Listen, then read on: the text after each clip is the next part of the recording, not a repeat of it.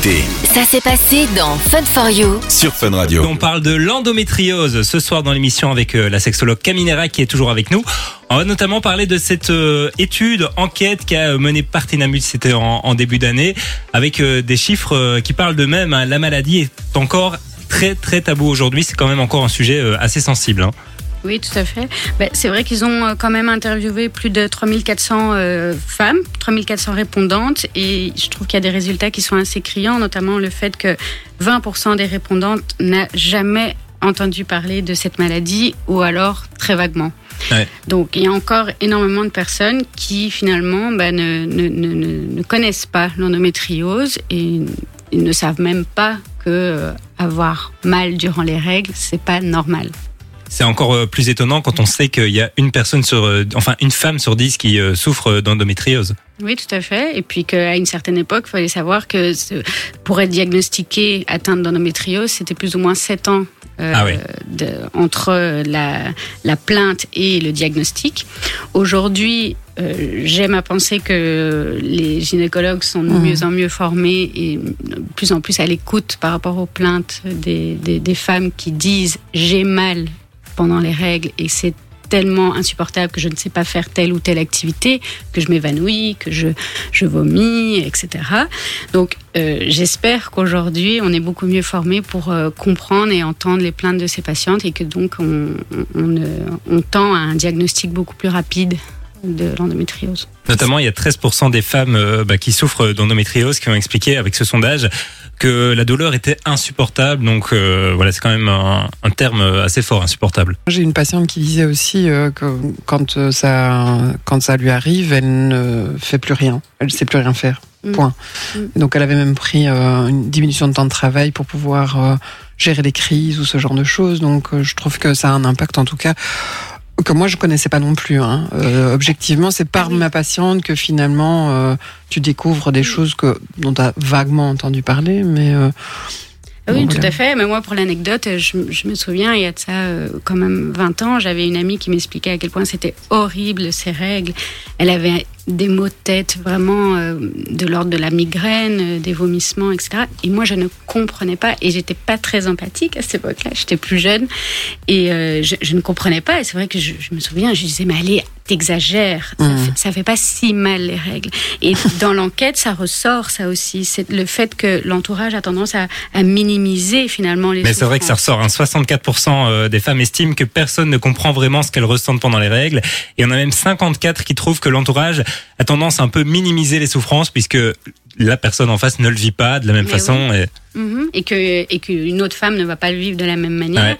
et que euh, surtout enfin, encore aujourd'hui si c'est encore tabou bah voilà on, on va on va encore plus minimiser et on va encore moins comprendre et, euh, et, et j'en suis la preuve parce que maintenant je m'en veux d'avoir minimisé ces douleurs euh, alors qu'elle a été diagnostiquée atteinte d'endométriose il y a des années Et finalement, c'est- justement des patientes qui vont arriver chez toi euh, dans, dans ta consultation Mhm. et qui vont venir avec quelle demande Mais, Puisqu'on pourrait d'abord se dire que c'est purement médical, donc euh, voilà, je, je me demandais quelle était finalement la, la, la suite qui peut, qui peut se faire euh, chez toi. Ben, en fait, souvent, il faut savoir qu'on ne vient pas me voir forcément parce qu'il y a de l'endométriose, mais on vient me voir pour les répercussions euh, qu'a l'endométriose sur la vie sexuelle. Et notamment, euh, je pense à- aux douleurs pendant les rapports sexuels. Mhm. Et donc, en fait, dans un, dans un premier temps, ces, ces femmes viennent à moi et me disent, bah voilà, je viens vous voir parce que lors des rapports sexuels, j'ai mal. Ça, ça me procure tel ou tel type de douleur à tel ou tel endroit. Ça, c'est très variable du- d'une femme à l'autre. Et Là, en- tu parles avant un diagnostic, hein? Voilà, c'est ça. Oui. Et en fait, euh, au fur et à mesure où je questionne, euh, il y a des femmes qui vont me dire, bah en fait oui, j'ai été diagnostiquée atteinte d'endométriose, et là au moins, voilà, on est sur un diagnostic qui est clair, précis, et on sait comment on va, va- enfin je sais vers quoi me tourner dans la sexothérapie. Et puis il y a des femmes qui vont me dire, bah en fait. euh, j'ai jamais vraiment réfléchi à la question. Je ne sais pas si j'ai de l'endométriose. Euh, c'est vrai que parfois je m'évanouis, parfois euh, j'ai j'ai des fortes douleurs. euh, et finalement, alors là, dans, un premier temps, je les envoie de faire un examen euh, médical pour exclure ou inclure euh, l'endométriose dans la sexothérapie. Et une fois que donc le diagnostic euh, est posé et que euh, justement là, toi, tu peux tu peux agir. Qu'est-ce que tu vas faire finalement avec ces patients Ben, euh, on travaille donc la- l'aspect de la douleur. Il y, a, il y a certes le côté physique, mais il y a aussi le côté psychologique, dans le sens où lorsqu'il y a de la douleur lors d'un rapport sexuel, plus il y a de la douleur, moins on va avoir envie d'avoir un rapport Mm. sexuel. Et donc, il va y avoir une baisse de désir sexuel. Et là, c'est le cercle vicieux, parce que euh, moins on a de rapports sexuels, euh, moins on en a envie d'en avoir. Et en plus, lorsqu'on en a, ils sont douloureux. Donc, tous ces affects négatifs font qu'on rentre dans un cercle vicieux qui est très difficile à sortir. Et lorsqu'on appréhende un rapport sexuel, bah, c'est très difficile d'avoir envie, et donc très difficile de lubrifier, euh, très difficile d'être excité, et à ce moment-là, bah, on a mal. Et du coup, bah voilà, rebelote, euh, cercle vicieux. Donc, nous, on intervient euh, sur le côté physique avec l'utilisation de lubrifiants, avec euh, euh, des positions à trouver qui sont euh, peut-être Plus plus confortable. confortables. Et alors, sur l'aspect l'aspect psychologique, où là, on intervient sur les émotions que génère la douleur et comment, comment gérer cette douleur. Parce que finalement, la douleur, elle enseigne, elle, euh, elle va aussi favoriser les contractions du vagin. Et plus le vagin est contracté, bah, plus c'est difficile d'avoir du plaisir et de se laisser aller, etc. Et donc, on va vraiment travailler tout cet aspect euh, psy autour de l'appréhension de la douleur et de la douleur et de comment gérer, comment se relaxer. Enfin, c'est vraiment un, tra- un travail pluridisciplinaire, quoi. Parce que même certaines patientes, moi, je les envoie faire de la sophrologie, Ouais. faire de la méditation, euh, apprendre à respirer avec le ventre plutôt qu'avec euh, la, la poitrine. euh, voilà, c'est vraiment très. Et elles peuvent arriver à un moment à avoir une sexualité dite normale? Bah, en tout cas, je l'espère, une sexualité qui est moins vécue dans la douleur. Ouais. Après, on. On peut pas vraiment enlever complètement la douleur, j'imagine. Bah non, et puis ça va dépendre du type d'endométriose, euh, ça va dépendre du degré. euh, et hum, je veux dire, il y, a- il y a certaines femmes qui vont me dire, bah voilà, on a complètement réinventé notre sexualité et, et- et elle est très épanouissante comme ça et, et c'est super et c'est très bien. En fait, à partir du moment où, lors de l'endométriose, quand on est atteinte d'endométriose, quand on retire la pénétration finalement de l'acte sexuel, il y a beaucoup moins de douleur. Ouais. C'est ce que j'avais entendu aussi. Voilà. Donc généralement, en fait, ce sont des couples qui euh, Ils doivent avec- réinventer les choses. voilà, réinventent les choses et ont une vie sexuelle tout à fait épanouissante. Hein. Euh, C'est pas, euh, je veux dire, c'est tout aussi euh, agréable et satisfaisant. Par contre, ça demande vraiment une coopération. Une réadaptation. Ouais, et puis une Ouais. coopération de son partenaire ou de son Ouais. partenaire. Ce soir, la sexologue Camille Nérac est l'invitée de Fun for You Avec Partenamut sur Fun Radio. On est ensemble jusqu'à 20h les amis, on parle de l'endométriose ce soir avec euh, bah, la sexologue Caminera qui est toujours avec nous comme vient de, de le dire le jingle. Et on accueille euh, Marine qui est avec nous par téléphone à l'antenne. Salut Marine, Salut, comment Salut, ça va Marine. Marine ça va, ça va. Alors euh, Marine, depuis tout à l'heure on parle de l'endométriose, on a parlé euh, bah, du fait que c'était un, un sujet tabou, on a parlé de la douleur, etc. Est-ce que c'est des choses dans lesquelles tu, tu te retrouves toi Marine? Euh, bah oui, clairement. Euh, D'ailleurs, j'ai fait encore une crise là euh, juste avant, avant votre émission. Donc euh, oui, clairement, je, je m'y retrouve. Et c'est c'est quelque chose qui a mis aussi beaucoup de temps à diagnostiquer chez toi? Oui, moi, il a fallu euh, 10 ans. Euh, je me plaignais depuis, bah, de, je pense que quasiment depuis que, que j'ai commencé à être réglée. Euh, et on va dire de, allez, peut-être 14-15 ans. Et j'ai été diagnostiquée ici euh, il y a à peine deux ans. Ah ouais. Euh, Enfin, il faut savoir qu'aujourd'hui j'ai j'ai 25 ans du coup. Euh, et voilà, donc oui, ça a pris vraiment du, vraiment énormément de temps. Et je pense que c'est une difficulté aussi euh, dans cette maladie-là, parce qu'en fait, le jour où on, on m'a diagnostiqué, au lieu d'être, euh, on va dire, euh, triste ou voilà, d'avoir peur d'être malade, bah, en fait, j'ai été, euh, j'ai été rassurée. Ouais. Euh, parce que pendant Tu 10 trouves la réponse à tes questions quoi.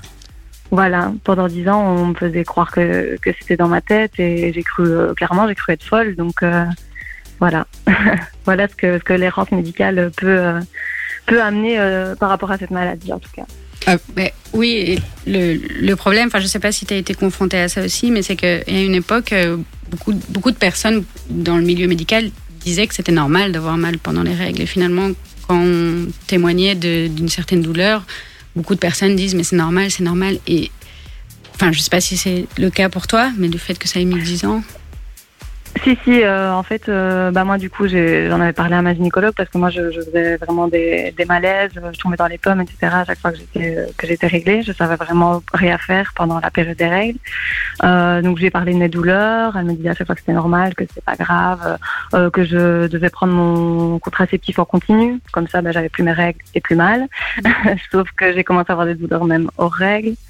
Euh, et quand on, en- on a commencé à entendre parler d'endométriose il y a peut-être euh, 5 ans d'ici, je dirais. Euh, où là, c'est ma maman qui m'en a parlé. J'en ai parlé à ma gynéco, euh, où j'ai demandé si ça pouvait pas être ça. Et où elle, elle m'a répondu euh, Oh non, non, c'est pas ça, c'est pas les douleurs que tu as. Et en plus, euh, pour vérifier, il faudrait t'ouvrir. Donc, ben, moi, vu qu'elle aimait ça, j'ai fait confiance. Et, C'est et radical. c'est que trois ans après ça qu'on qu'on m'a enfin diagnostiqué parce que je suis allée ailleurs, quoi. Donc la première fois que tu as entendu parler de la maladie, c'était il y a 5 ans. Oui. Et par ta mère, pas par un médecin. Oui, c'est ma maman, Mm. oui, c'est ça. Donc ça, ça prouve à quel point c'est encore un, un sujet qui est très tabou, on le disait tout à l'heure, avec les chiffres de l'enquête de Parthénamut. Mhm. Je sais pas si toi tu as la réponse, Camille, mais c'est- ce serait le fait que les, les gynécos ne sont pas formés ou pas suffisamment formés, puisque vu qu'on en parle plus théoriquement, on pourrait imaginer que ils se sensibilisent ou ils se forment un peu plus, ce serait bien.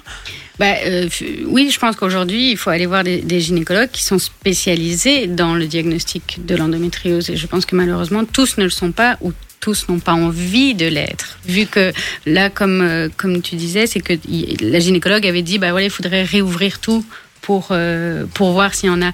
Aujourd'hui, les diagnostics euh, ne, sont plus euh, de l'ordre. Il faut plus ouvrir euh, pour savoir euh, s'il y a atteint de- d'endométriose. On peut faire d'autres tests.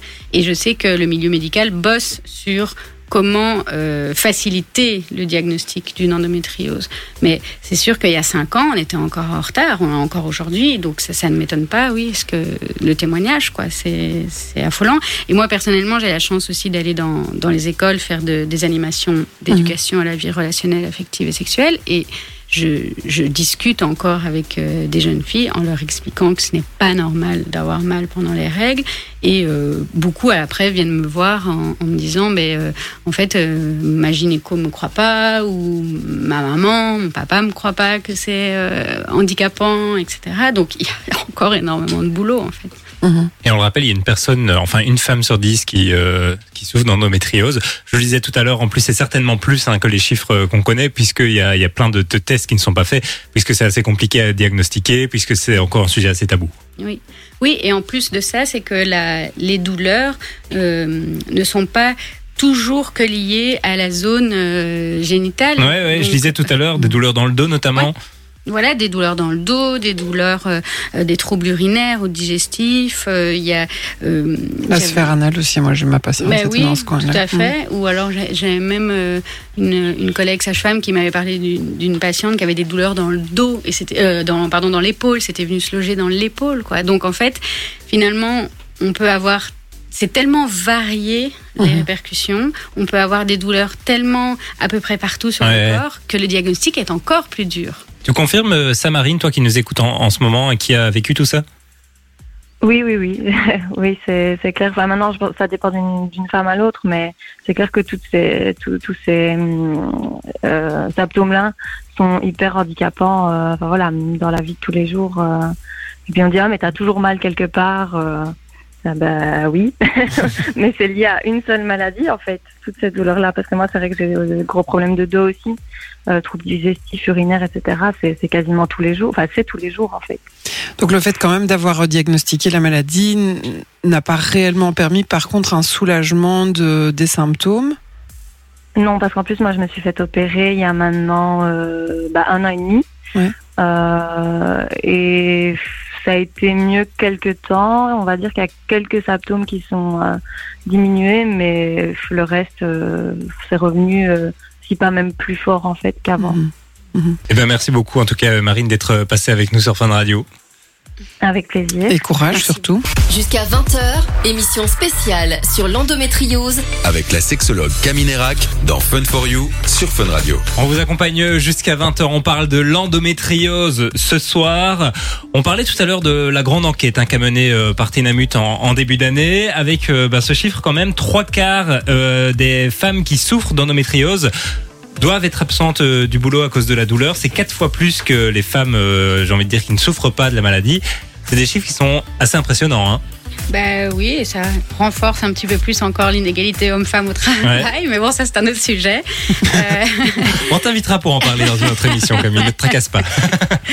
non, mais c'est. Oui, c'est assez, assez parlant quand même, mais je veux, je veux bien croire, parce qu'on l'a vu là avec le témoignage, le fait de s'évanouir, d'avoir des maux de tête, d'avoir des maux de dos, etc. C'est pas, euh, c'est pas évident pour mener une, une vie professionnelle euh, à bien. Et sachant que bah, les règles en moyenne une Ouais. fois par mois, donc euh, si on doit s'absenter à chaque fois, je peux, je peux comprendre que ce soit un frein pour la carrière professionnelle. Et d'ailleurs, dans, dans cette enquête, il y avait quand même euh, euh, des choses euh, dans les besoins que les euh, prépondés, que, que, pardon, les interviewés euh, notifiaient, c'était ce besoin d'avoir un congé spécial pour euh, l'endométriose. Comme il y a d'applications dans certains pays, hein. il y a l'Espagne, le Japon, l'Indonésie qui ont mis des, des, des congés menstruels pour les femmes. euh, un, un congé euh, spécial pour euh, les, les- un congé menstruel. Et je comprends pas qu'en en, en Europe, on soit encore comme ça à la traîne, euh, en tout cas en Belgique. On est autant on est vachement avancé pour certaines choses, autant on est à la traîne pour pour d'autres. Et et voilà, donc euh, ça c'est quelque chose qui, qui quand même dans, dans, l'enquête revenait, c'était ce besoin d'un congé, mais aussi euh, le remboursement des thérapies alternatives liées à, à, bah, aux répercussions de l'endométriose, telles que bah, la, la vie intime, et alors une meilleure reconnaissance des, des douleurs euh, menstruelles. D'accord. Je-. Je te regardais plus, une fois que que je n'avais rien à dire et que j'écoutais religieusement ce qui était en train de se dire. Mais on parlait de, de l'enquête de Partenamut. D'ailleurs, Partenamut a mis en place euh, certaines choses pour ses affiliés. Oui, tout à fait. Et c'est la, seule mutuelle qui aujourd'hui euh, propose ça. C'est que, euh, donc, de base, il faut savoir que chez Partena, il y avait un, remboursement qui était prévu pour la contraception masculine et féminine à hauteur de 50 euros par an. Et aujourd'hui, ils ont euh, ajouté une intervention pour les femmes atteintes d'endométriose de 25 euros par an pour l'achat de pilules ou de pose de stérilet. Depuis janvier 2023, euh, les séances de sexologie sont remboursées au même titre que les séances de psychologie. D'accord. Et euh, ils en ont même ajouté euh, deux de plus pour les femmes atteintes d'endométriose. Donc il y a un remboursement de 440 euros par an. Donc euh, ça équivaut à 22, euh, 22 séances par an. Et alors, pour les fameuses thérapies alternatives, et je pense notamment bah, à la sophrologie, à la kinésiologie, à la, à la kinésithérapie, euh, bah, toutes les thérapies un peu alternatives, là, il y a un remboursement de 130 euros par, par an. D'accord. Voilà. Donc Eh ben c'est quand voilà. même chouette. Oui, Oui, fait. bien. Il y a des choses qui se mettent en place. Il y a des choses qui se mettent en place, oui, parce qu'on le rappelle, hein, quand même, il y a euh, une femme sur euh, dix qui souffre d'en- d'endométriose. Mm. C'est les chiffres qu'on connaît actuellement. On parlait tout à l'heure, même on en reparlait aux antennes, euh, le diagnostic est assez compliqué toujours à l'heure actuelle. Mhm. Euh, les, Très les, long. les, les symptômes qui sont complètement différents d'une femme à l'autre. Donc euh, on parlait aussi des, des fa- fameux traitements, les façons dont on peut un peu euh, euh, avoir moins de douleur, etc. C'est aussi un peu au cas par cas. hein, C'est ce que tu nous disais tout à l'heure. Ah Oui, oui, mais l'endométriose, c'est une maladie vraiment très, très complexe et qui, nécessite une prise en charge euh, pluridisciplinaire avec énormément de, professionnels de la santé parce que euh, les symptômes sont variés, qu'ils sont vraiment différents d'une femme à une autre, que les répercussions vont être différentes aussi. On, en parlait, on disait, voilà, il y a des femmes qui vont avoir de l'endométriose seulement diagnostiquée au moment où euh, il y a une envie euh, d'enfant et, euh, des, et des femmes qui vont avoir une endométriose diagnostiquée mais qui vont jamais avoir mal. Ouais. Donc c'est c'est vraiment très complexe et il y a un panel en fait de, de répercussions qui est euh, variable et impressionnant. Finalement, ça, ça nécessite pas mal de bricolage, je dirais, euh, des Oui. patients, autour, enfin des patientes dans ce cas, Mm. autour de la prise en charge, euh, en fonction de ce qu'elles ressentent, de ce qu'elles vivent, de Mm. ce qu'elles ont besoin, etc. Tout à fait. Et En tu tout parlais cas, des enfants. un parcours assez complexe. Tu parlais des enfants. Moi, j'ai l'impression qu'on entend quand même assez souvent que quand on souffre d'endométriose, avoir des enfants, c'est compliqué. Ça aussi, ça dépend un petit peu. Mhm. Bah, oui, ça, ça dépend aussi, euh, encore une fois, du- d'une femme Ouais. à l'autre, mais c'est, oui, c'est une croyance qu'on, qu'on, qu'on nous répète et qu'on nous dit euh, que, tiens, une femme qui a de l'endométriose va fatalement devoir passer par un processus PMA. Alors, oui, c'est le cas pour certaines femmes, mais euh, pour d'autres, il peut y avoir des surprises agréables et, euh, et, et des grossesses euh, qui se passent très très bien. Et euh, voilà, donc c'est Ouais, c'est au, cas par cas. On est tous différents, chaque femme est différente, d'où l'importance d'aller se renseigner euh, en direct, par exemple chez Caminerac ou ou déjà chez votre médecin traitant qui pourra vous rediriger. Dans tous les cas, n'hésitez pas. Euh, ben voilà, mais en tout cas, merci beaucoup euh, Camille d'être euh, passée avec, nous ici sur Fun Radio pendant une heure. C'était un vrai plaisir Merci de te recevoir. Du lundi au jeudi, 19h, 20h. C'est Fun for You avec Partenamut sur Fun Radio.